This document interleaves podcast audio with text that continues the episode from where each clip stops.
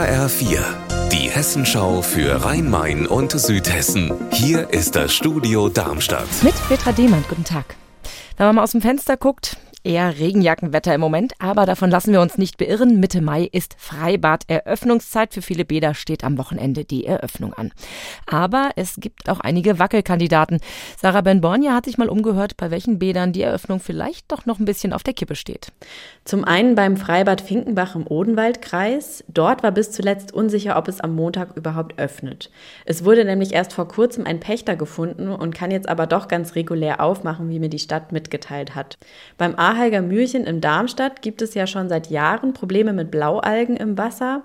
Der Badesee wurde jetzt aber im März 2023 entschlammt und kann nun am 14. Mai mit Kaffee und Kuchen eröffnet werden. Allerdings nur der Nordstrand und das Schwimmerbecken. Spätestens Ende Juni soll der Entschlammungsprozess aber komplett abgeschlossen sein.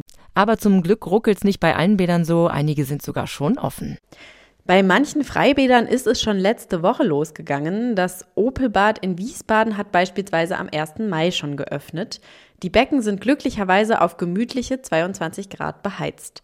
Am 15. Mai geht es dann auch im Eltvilla Rosenbad am Rhein los. Gerade wird dort noch fleißig die Eröffnung vorbereitet.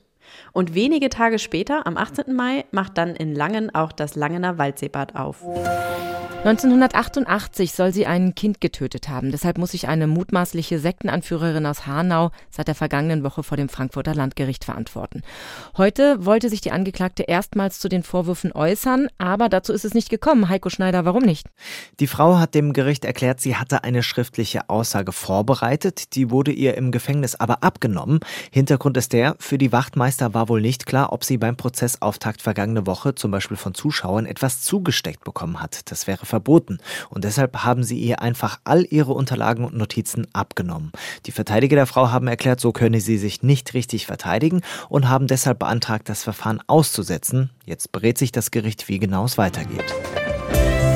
Unser Wetter in Rhein-Main und Südhessen. Dicke Wolken zwischen Main und Neckar und von Osten zieht auch langsam der Regen zu uns. Bei Temperaturen von aktuell 13 Grad in Neckarsteinach im Kreis Bergstraße.